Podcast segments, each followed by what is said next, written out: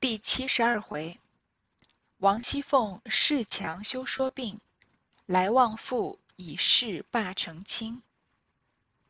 且说鸳鸯出了角门，脸上油热，心内突突的，真是意外之事。因想这事非常，若说出来，奸盗相连，关系人命，还保不住带累了旁人。横竖与自己无干，且藏在心内，不说与一人知道。回房复了贾母的命，大家安息。话说啊，鸳鸯走出了角门，她因为不小心撞破了思琪和他表哥偷情的事情，然后经过思琪的哀求啊，决定不揭发这件事情。但是这毕竟是一件好大的事情，而且跟男女的之情有关系，所以鸳鸯这种未经男女之事的人呢，他就既有点羞又有点紧张，他脸上还很热，心里突突的，好像心跳的特别快，觉得这真的是意外之事。但是他想到这件事情啊，非同寻常。如果说出来啊，奸盗相连，因为他不仅是男女偷偷的偷情，而且还把这个大观园的角门开着，放了小厮进来，还有有偷盗的这个嫌疑，所以奸盗相连啊，关系人命。之前说过了，呃，思琪和他表哥被揭发出来之后，都不可能活得下去的。还忍不住会带累了旁人，他想这件事情啊，横竖跟自己没有关系，不如就藏在心里，不要跟别人知道，就直接回房复了贾母的命，跟贾母说啊，他已经通知了各个所有的下人，说不要，呃，要善待这个喜鸾和四姐儿，不要就看低了他们这样的事情，大家就休息了。却说思琪，因从小和他姑表兄弟在一处玩笑，起初小儿戏言。便都定下将来不娶不嫁。近年大了，彼此又出落的品貌风流。常时思琪回家时，二人眉来眼去，旧情不忘，只不能入手。又彼此生怕父母不从，二人便设法彼此里外买主买主园内老婆子们，留门看道。今日趁乱，方初次入港，虽未成双。却也海誓山盟，私传表记，已有无限风情了。忽被鸳鸯惊散，那小厮早穿花渡柳，从角门出去了。思琪一夜不曾睡着，又后悔不来，至次日见了鸳鸯，自是脸上一红一白，百般过不去，心内怀着鬼胎，茶饭无心，起坐恍惚，挨了两日。竟不见动静。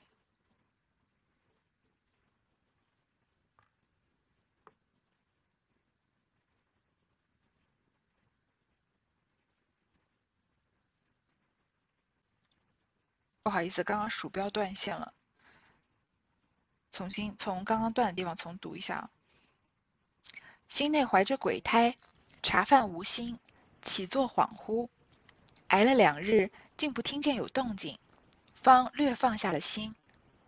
这日晚间，忽有个婆子来敲，告诉他道：“你兄弟竟逃走了，三四天没归家，如今打发人四处找他呢。”思琪听了，气个倒仰，因思道：“纵是闹了出来，也该死在一处。他自谓是男人，先就走了，可见是个没情义的。因此。”又添了一层气，次日便觉心内不快，百般支持不住，一头睡倒，恹恹的成了大病。再回来说到思琪啊，因为他和他表哥从小在一起玩笑，一开始呢是小儿戏言，就说啊将来不娶不嫁，就是非你不娶啊，非他不嫁。然后现在大了呢，彼此又出落的品貌风流，两个人都长得不错。然后思琪常常回家的时候啊，二人就眉来眼去，旧情不忘，只是不能得手。然后呢，他们又很担心自己的父母不同意他们结合，比如说要把思琪嫁给贾府的某个小厮啊，这样子可以在贾府的地位稳固一些，这样的顾虑。所以他们啊，就想办法。呃，从外里外啊买主园内老婆子们，因为他的表哥是个小厮嘛，是在外面伺候的，思琪是在里面的，所以把里外的婆子都买通，让他们把留门留住，肯定也不可能跟他们说是要偷情的事情，因为这个事情就太严重了，只是让他们看门的时候就是不要开，不要看太紧，比如说我有姐妹想进来转转啊这样子。然后呢，今日趁乱啊，方初次入港。这次啊，今天是他表哥第一次来，因为贾母过生日嘛，所以进出的客人多，所以他表哥就趁乱走进来了。虽未成双，却也海誓山盟。虽然他们没有真正的发生男女之事，但是呢，也有海海誓山盟，也就是两个人应该也非常的亲密了。私传表记，互相交换了一些信物，已有无限风情了。就是正是年轻的小男女，这些都是十七八岁的女男孩女孩，正是爱到很浓的时候，所以已经是有无限风情了。但是这无限的风情呢，不小心被鸳鸯撞到，被鸳鸯鸳鸯惊散啊！那个小厮早就穿花渡柳，从角门出去了，就跑了。思琪呢，当然也很担心，因为这是毕竟是一件好大的事情，就像就好像这个年轻的这个少男少女背着父母偷吃禁果，那。这个年代对于这个这样的事情呢，可以说可大可小，只要成年了，基本上可以说是个人选择。但是在三百年前的《红楼梦》里面发生这样的事情是非常非常严重的，尤其以思琪和这个小厮的身份来说，那就是要命了。所以他好好害怕，但是又后悔不来，都已经发生了嘛。第二天啊，见到鸳鸯，他脸上一红一白，他见到鸳鸯当然是又羞又愧了，百般过不去，而且他心内啊怀着鬼胎。茶饭无心，这个茶不思饭不想的，起坐恍惚，整个人的魂好像都被抽走了一样。这样挨了两日啊，发现没有动静，因为最害怕的就是鸳鸯当场捅破，或者第二天直接去跟主人告状嘛。但是都没发生，所以过了两天都发现没动静，所以稍微有点放心了。这天晚间啊，忽然有个婆子来悄悄地告诉他说：“你兄弟竟逃走了，三四天没归家，现在打发了人四处找他呢。”跟思琪偷情的这个表哥，这个婆子也不一定知道他们俩有偷情，但是知道，首先知道这个男孩子是思琪的表兄嘛，第二可能知道他们俩关系不错，所以过来悄悄告诉他说他跑了，三四天都没有回来，现在正到处找他呢。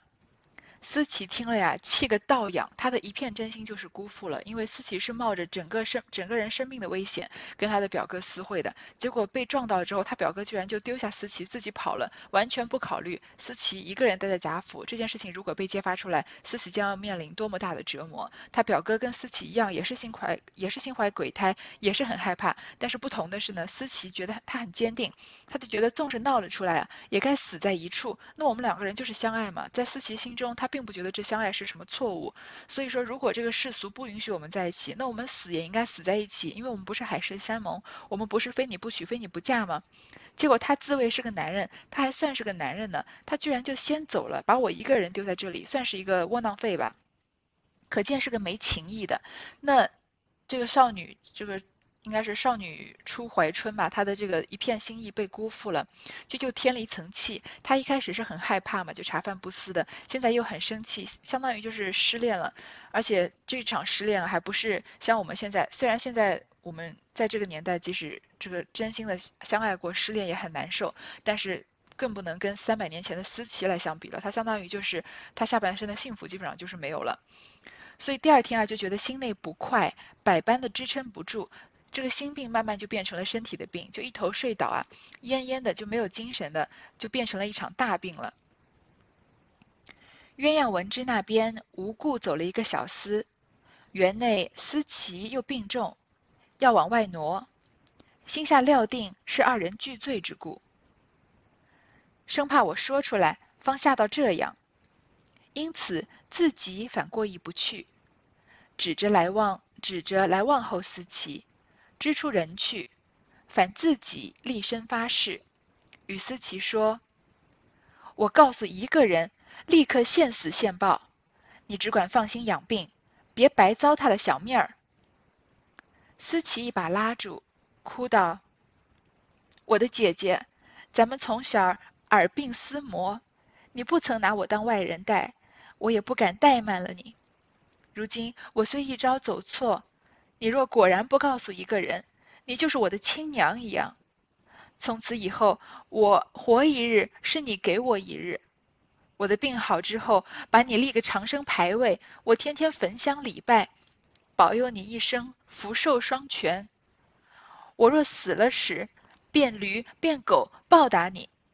在俗语说，千里搭长棚，没有不散的宴席。再过三二年。咱们都是要离这里的。俗语又说：“浮萍尚有相逢日，人岂全无见面时。”倘若日后咱们遇见了，那时我又怎么报你的德行？”一面说，一面哭。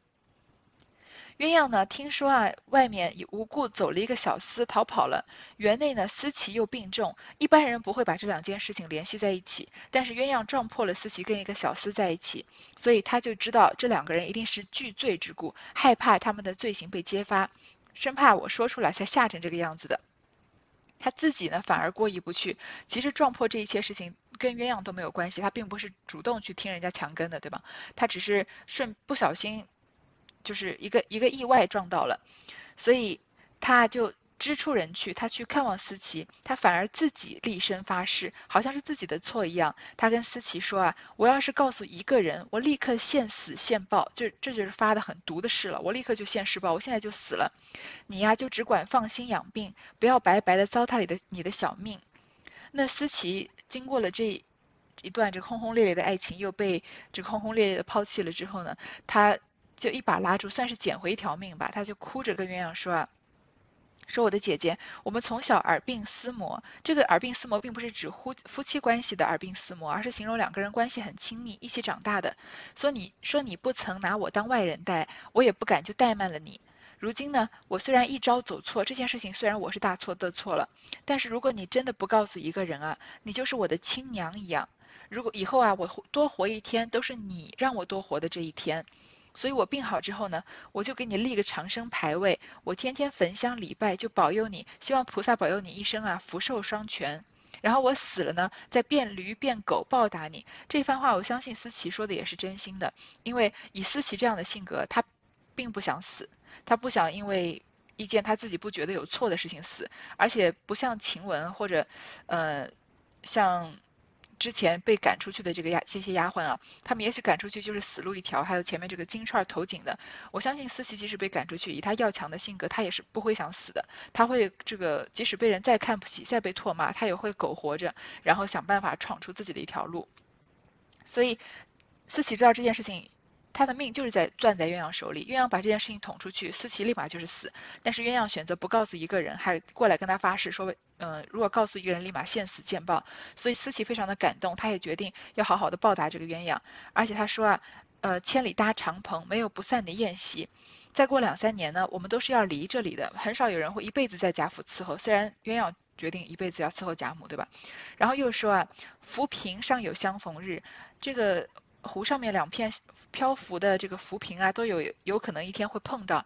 人起全无见面时？人们怎么可能不见到呢？就像我们现在说的，凡事不要做的太绝，话不要说的太绝，说做人留一线啊，日后好相见。差不多就是这个意思。思琪就是说啊，以后我们要是再遇到了，我又怎么报答你的德行呢？就一面说着一面哭。这一席话反把鸳鸯说的心酸，也哭起来了。应点头道：“正是这话，我又不是管事的人，何苦我坏你的声名？我白去献情。况且这事我自己也不便开口向人说。你只放心，从此养好了，可要安分守己，再不许胡行了。”思琪在枕上点首不绝。这番话，鸳鸯听了反而觉得很心酸，因为觉得他们他和思琪是同病相怜，都是贾府伺候的仆人，就是而且天下没有不散的筵席嘛。虽然他们现在很多姐妹们在一起很开心，但是大家总有一天都是要离了这里的，所以她被说到伤心处啊，也哭起来了，就说正是这话，我也不是那那种喜欢多管闲事的人，我何必要。特地去破坏你的声明呢？我去献这个殷勤干嘛呢？我有什么好处呢？而且这件事情啊，我自己也不方便开口跟别人说。你放心吧，你就好好养这个病，把病养好了呀，以后安分守己，不要再胡闹了。思琪在在床上啊，枕着枕头点头不绝。鸳鸯又安慰了他，又安慰了他一番，方出来。因知贾琏不在家中，又因这两日凤姐儿声色怠惰了些。不似往日一样，因顺路也来望候。因进入凤凤姐院门，二门上的人见是他来，便立身带他进去。鸳鸯刚至堂屋中，只见平儿从里间出来，见了他来，忙上来悄声笑道：“才吃了一口饭，歇了午睡，你且这屋里略坐坐。”鸳鸯又安慰了舒淇，呃，舒淇，鸳鸯又安慰了思琪一段时间啊，才出来。谁知道呢？这个时候贾琏不在家，而且听说凤姐这两天啊，这个身体不太好，不像往日一样，因为也是被邢夫人气了一场嘛，就顺路也来看看凤姐。因为进入凤姐的院门呢，二门上的人啊，看到是鸳鸯来，就赶快起身带她进去。那鸳鸯呢，刚刚到堂屋，就看到平儿从里间出来。见到他啊，就上来悄声笑着说啊：“说凤姐才吃了一口饭，歇了午睡呢。你在这屋里啊，略坐坐。”鸳鸯听了，只得同平儿到东边房里来。小丫头倒了茶来，鸳鸯因悄问：“你奶奶这两日是怎么了？我看她懒懒的。”平儿见问，因房内无人，便叹道：“她这懒懒的，也不止今日了。”这有一月之前便是这样，又兼这几日忙乱了几天，又受了些嫌弃，从心又勾起来。这两日比先又添了些病，所以支持不住，便露出马脚来了。鸳鸯忙道：“既这样，怎么不早请大夫来治？”平儿叹道：“我的姐姐，你还不知道他的脾气的。”别说请大夫来吃药，我看不过，白问了一声身上觉得怎么样，他就动了气，反说我咒他病了。饶这样，天天还是查三访查三访四，自己再不肯看破看破些，且养身子。鸳鸯听说王熙凤歇下来了呢，他就跟着平儿到东边房里来聊天。小丫头呢倒了茶，鸳鸯就问。悄悄地问平儿说：“你奶奶这两天怎么了？我怎么看她懒懒的，不太有精神的样子？”平儿见到是鸳鸯问，因为平儿、鸳鸯他们这群这帮人都是一起长大、一起在贾府伺候的，所以也比较亲近。就因为房内也没有别的人，就叹气啊，说她这个懒懒的也不只是今日了，这有一个月之前啊就是这样子。那这几天呢？因为贾母过生日，他又忙乱了几天，又受了些嫌弃，因为邢夫人的事情，所以重新又勾起来。之前王熙凤不是断断续续的病了大半年吗？然后由探春他们代管家的，他之前的病啊，现在又勾起来了。这两日啊，比先呢又添了些病，所以就支持不住，都露出马脚来了。凭王熙凤这么好强的人，她身体不行就是不行了，就再怎么要强，这身体素质不允许嘛。鸳鸯就赶快说啊，既然这样，为什么不早点请大夫来医治呢？平儿就叹口气说啊，我的姐姐，你还不知道她的脾气的。说不要说请大夫来吃药了，我看不过啊，我就白白的问了一声，我就随便问了一声，你身上觉得怎么样？这个王熙凤就生起气来了，说我咒她病了。即使是这样啊，他每天还是查三访四，王熙凤该做的事情一件也不落，自己再不肯看破些养身子，他不愿意就是。放权，好好养自己的身体。像王熙凤就有点像现在的一些就是真正的工作狂。就是为了工作，真的会把自己的身体搞垮的那种。而且王熙凤这种要强的性格，她不能让她生病都不能让别人看出来她生病，就是要强到了这种地步。不像现在很多的这个女孩子还觉得，如果生病的话，以以生病为一个契机，希望得到一些平常得不到的关心，比如说呃跟爸爸妈妈撒撒娇啊，或者跟自己的男朋友撒撒娇啊什么的。那王熙凤就完全不是这样性格的人，她是即使病了要把自己。再痛再苦，他要自己忍着，然后表面上要做出来跟平常没有两样的样子，然后就是为了，呃，就是为了要强嘛，要为了继续正常进行他的工作。鸳鸯道：“虽然如此，到底该请大夫来瞧瞧是什么病，也都好放心。”平儿道：“我的姐姐，说起病来，据我看也不是什么小症候。”鸳鸯忙道。是什么病呢？平儿见问，又往前凑了一凑，向耳边说道：“只从上月行了经之后，这一个月竟利利兮兮的没有止住，这可是大病不是？”鸳鸯听了，忙答道：“哎呦，依你这话，这可不成了雪山崩了。”平儿忙啐了一口，又悄笑道。你女孩家这是怎么说的？倒会咒人的。鸳鸯见说，不禁红了脸，又悄笑道：“究竟我也不知什么是崩不崩的，你倒忘了不成？先我姐姐不是害着病死了？我也不知是什么病，因无心听见妈和亲家妈说，我还纳闷，纳闷，后来也是听见妈细说缘故，才明白了一二分。平儿笑道：“你该知道的，我竟也忘了。”鸳鸯就继续说啊，虽然他这么要强啊，也应该找大夫来看看究竟是什么病，知道了是什么病也好放心一点。那平儿就说啊，我的姐姐说起这个病来啊，据我看也不是什么小症候，不是小病。鸳鸯就赶快问，那是什么病呢？平儿就往前凑了一凑，像在鸳鸯耳边说啊。自从上个月行了经之后，就是个女子来了月经之后啊，这一整个月啊，三十天了，竟然哩哩兮兮的没有止住，就是她的月经一定一直没有止，就是下体一直在出血。说这可是大病不是？这就是一些妇科的疾病，在我们现在看来可能不是什么大病，但是在那个年代，一个人一直在流血，没有办法止住，那就是挺比较严重的了。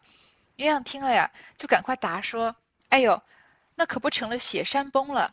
血山崩就是说这个月经一直不止的这个事情。”平儿呢，就赶快啐了一口，又悄笑着说：“啊你女孩家你怎么说的，倒是会咒人的。这个雪雪山崩呢，一般不太可能是这个青春期的少女得，因为王熙凤她已经小产过了，所以之前流掉了一个孩子，她身体可能有一些不健康。一般的女孩子不会知道这些妇科的疾病。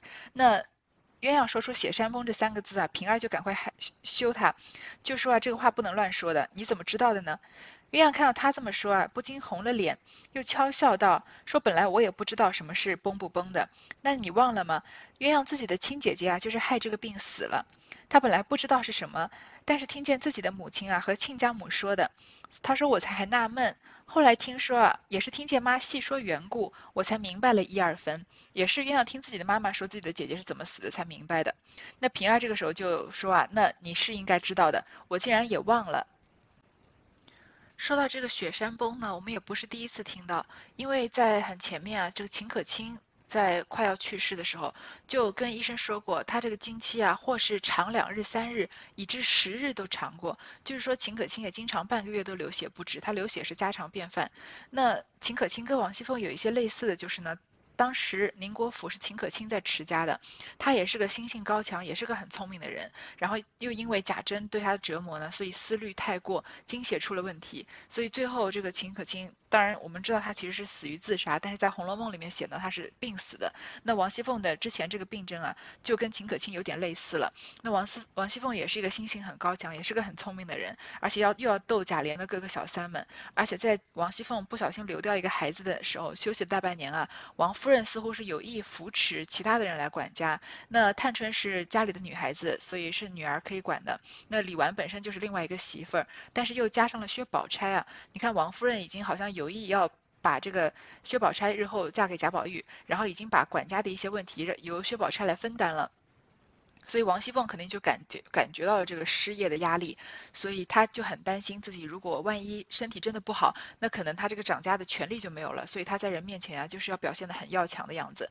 那，嗯，所以就她就很担心这个管家的权利会被，嗯，王夫人有意扶持的新势力，这个薛宝钗这样的等人这样抢走了。所以王熙凤有跟秦可卿类似的病源，那当然秦可卿比她更严重一些，而且所以也有跟。秦可卿类似的症状了，那接下来的事情又是另外一个段落，所以我们接下来再继续读。